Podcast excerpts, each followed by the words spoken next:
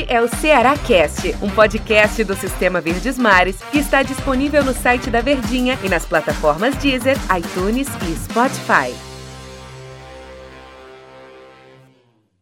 Fala galera, tudo bem pessoal? Sejam bem-vindos. O nosso Cearacast está começando em episódio de pré-jogo, né? Episódio de pré-jogo é legal, a gente traz aquela perspectiva de como é que a gente espera que o time atue, de como é que a gente espera que o time se comporte, né? E mais um jogo fora de casa, né? E falar fora de casa para o torcedor do Ceará é até um sinal interessante que o time faz uma excelente campanha jogando fora aqui da capital. Muito prazer, eu sou o Antero Neto. Você que está chegando pela primeira vez aqui ao nosso podcast, seja muito bem-vindo. Você que já é da casa, fique à vontade para curtir mais um episódio do nosso Ceará Cast.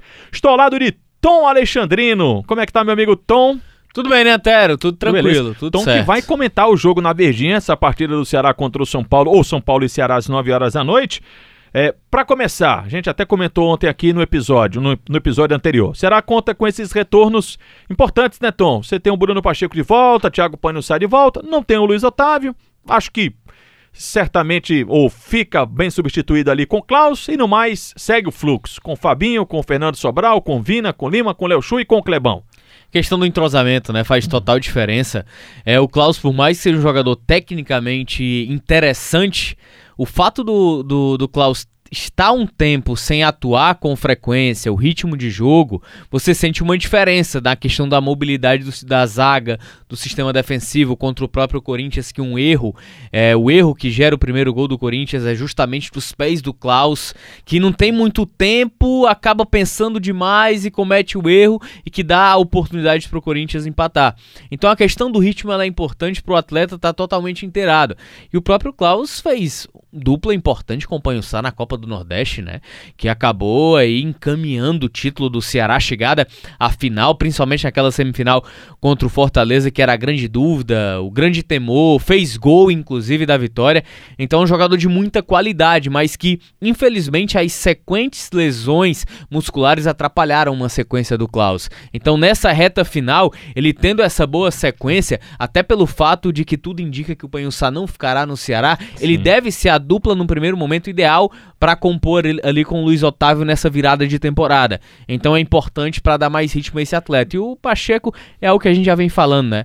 É o cara que desde o início foi titular, dono da posição, em nenhum momento titubeou ou deu espaço para que alguém roubasse aquela posição, até porque eu ainda vejo a turma de reposição um pouco mais abaixo do Pacheco, tanto o Alisson, que é um garoto, né? Ainda precisa amadurecer demais, como o Kelvin, que eu acredito que o é, o Guto Ferreira visualiza o Kelvin muito mais como um volante do que propriamente um lateral. Então, é, o time do Ceará já, já conquistou seu primeiro objetivo, né? O, o, e também o principal objetivo, que é permanecer Sim. na Série A do Campeonato Brasileiro. Mas se o Ceará quer algo maior, ele precisa acordar um pouquinho mais. Eu sei que o recorte ele é muito pouco, né? A gente, poxa, dois jogos apenas, mas é que um campeonato tão apertado em, em, fa em, faixas, a gente tem aquela faixa lá da liderança da Libertadores. Aí tem aquela faixa do meio, que é onde está o Ceará, o Corinthians, o Bragantino, o Atlético Goianiense, que é da Sul-Americana e da Pré-Libertadores, e aquela faixa mais de trás, que é do rebaixamento. Então, nessa faixa em que o Ceará está e há um grande equilíbrio, se você, no caso, perder mais um jogo, três derrotas seguidas, você desgarra muito né, dessa galera, você desgarra muito. Então é bom o Ceará pontuar, é importante. Se vencer o São Paulo, ótimo. Se pontuar, é importante também porque encarar três derrotas seguidas nessa reta final, até para também não dar um aspecto de fim de feira para o time do Verdade. Ceará, né? Para não terminar o campeonato assim se arrastando, é, com muita morosidade. Ele precisa apresentar mais, né, Tom?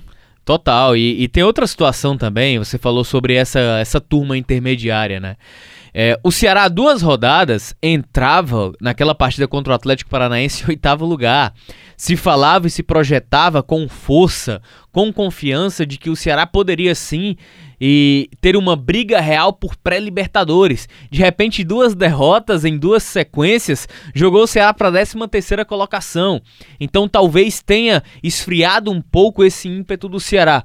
Por isso que uma recuperação, uma vitória contra um São Paulo que vem em crise de resultados, de identidade, perdeu o seu treinador que estava no comando há um ano e três meses, você não sabe ao certo como vai ser o São Paulo daqui para frente, contratações, nova gestão, mudança de direção de futebol, Raiz saiu, enfim. O momento interno do São Paulo e político ele é muito turbulento, que isso acaba influenciando dentro de campo. Já não vai ter o seu principal jogador artilheiro, que é o Brenner, vai ter que se utilizar com o Pablo, que não se enquadra da maneira e na postura com que joga o São Paulo. Então, o São Paulo que atravessa um momento turbulento e que Campeonato Brasileiro, além da regularidade que a gente fala, né, é uma competição também de regularidade. Uhum. Aliás, de oportunidade, perdão. É. E o Ceará precisa aproveitar essa oportunidade, que eu acredito que se de repente tiver uma vitória e a turma que tá perto dele ali nessa faixa tropeça, o Ceará volta a ficar vivo por uma briga por pré-libertadores. Por exemplo, Corinthians e Atlético Paranense já vão se enfrentar. Justamente isso. Já tem esse ponto aí. O Bragantino. Empatou rapaz, contra o Flamengo. E Bragantino empatou com o Flamengo. Era, era dessa rodada? Era, era dessa era, rodada. Era dessa, dessa rodada, rodada, isso. Bragantino empatou com o Flamengo, né? E já fica lá também. Então, é, realmente, é a tal oportunidade. E o aí Atlético Goianiense também empatou com o Santos. Com o Santos. O Atlético Goianiense empatou com o Santos, que é da mesma faixa lá. Isso. Então, é, é a tal da oportunidade. E esse é o pior momento do São Paulo troca de treinador, São Paulo não venceu em 2021, tá uhum. no descendente, o Ceará tem que aproveitar a mesma chance, né? Mesmo sabendo de que, embora estando na quarta colocação, é uma ótima posição. Se perguntar, ô torcedor do Ceará, você queria estar em crise na quarta colocação? Beleza, mas são realidades diferentes, né? São coisas totalmente diferentes e o Ceará precisa sim aproveitar essa oportunidade.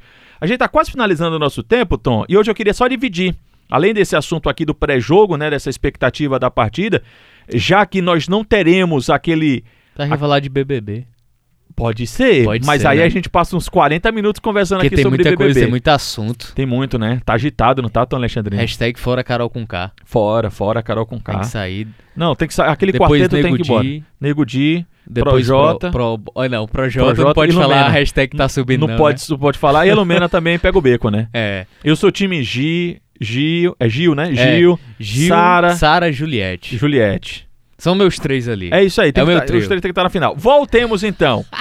Tom Alexandrino, é, eu queria falar de, de, outros três, não desses três do Big Brother, mas eu queria falar sobre Jael, Ione Gonzalez e João Ricardo.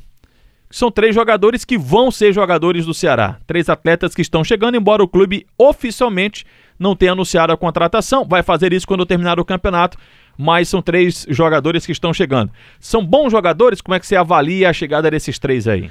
Eu vou ser um pouco chato. Seja. João Ricardo, bom goleiro. A Marta, bo... a Marta soprou aqui. Você é sempre chato. Eita. Eita bom jogador. João Ricardo, muito bom jogador, bom goleiro. Peça de reposição que pode eventualmente se tornar um titular, ganhar essa titularidade. É um jogador que passou quatro anos, quatro temporadas no América Mineiro e sempre jogando em alto nível. Fez uma grande temporada pela Chapecoense também, é, como goleiro da melhor defesa do campeonato da Série B. O time da, é, em 38 rodadas não chegou nem perto de sofrer 30 gols. Foram, não, foram 22 ou 24. 20, 24 gols apenas é. sofridos. Ou foram 21, agora eu não me recordo. Eu te digo já, peraí. João Ricardo, ótima contratação. Jael, ponto de interrogação. Porque é um jogador que lá atrás na sua carreira teve um bom momento e oportunidade no Flamengo na Série A. Depois ele não teve grandes oportunidades na sua carreira e de repente saiu do Joinville, iria para o Fortaleza em 2017, estava negociando, encaminhado, de repente ele aparece no Grêmio. E, e, não foi titular, claro, mas foi um eventual titular, 12 jogador que entrava e resolvia. E aí, de repente, ele ganha notoriedade no Grêmio, ganha um rumo diferente, o melhor momento. O auge dele na carreira foi no Grêmio. Só que ele passou dois anos no Japão. Dois, três anos, é, dois barra três anos. Não foi bem. Ele foi comprado pelo, pelo Tóquio para disputar a primeira divisão do campeonato japonês, não foi bem, não era titular. E aí ele acabou indo pro time B, que jogava a terceira divisão japonesa. Por último, ele foi emprestado pro Yamaga Matsumoto, é Matsumoto Yamaga, agora eu não me recordo. Aí ninguém vai lhe pegar no seu pé por causa disso não, né, Tony? Pelo amor de Deus. Que jogava a segunda divisão japonesa. Ele não foi bem. Ele tem 34 jogos e 5 gols apenas, em quase 3 anos. Então um atleta que tem um ponto de, de interrogação muito grande.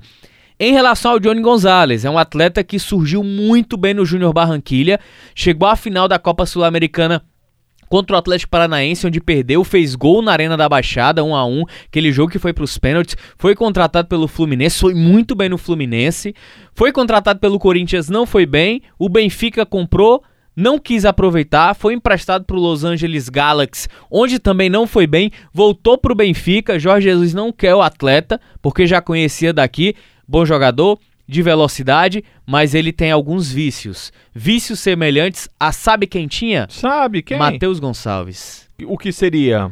Pensa pouco, E quer correr corre com a bola de cabeça baixa jeito. e tem um grave problema de finalização. Só para dar aquela informação correta da Chape, 21 gols tomados. 21 gols. Em nossa, 38, a gente falou Nossa. 23 aqui, 21 gols tomados em 38 rodadas do Campeonato Brasileiro, espetacular. A campanha da Chapecoense, que foi campeã da Série B, né? E principalmente a questão dos gols tomados. Sempre muito bom, Tom, e você vai estar no próximo episódio aqui, tomara aqui falando de uma vitória do time do Ceará, né? Mais tarde, né? É. Mais tarde. tarde pra quinta-feira por aí. É, tamo aí, tamo aí. Então aí, o Tom vai estar aqui conversando juntamente com o professor Luiz Eduardo, é, né? professor Dudu. Eu já ia falar Del, mas é o vice, né? É o professor. é o professor Dudu vai estar aqui, vocês analisando, tomara que analisando uma boa vitória do time do Ceará. Por hoje é só, Valeu. valeu, e vamos conversar sobre BBB aqui Vamos, fora do ar. vamos. Valeu, Tom, um abraço. Tchau, pessoal. Este é o Ceará Cast, um podcast do Sistema Verdes Mares que está disponível no site da Verdinha e nas plataformas Deezer, iTunes e Spotify.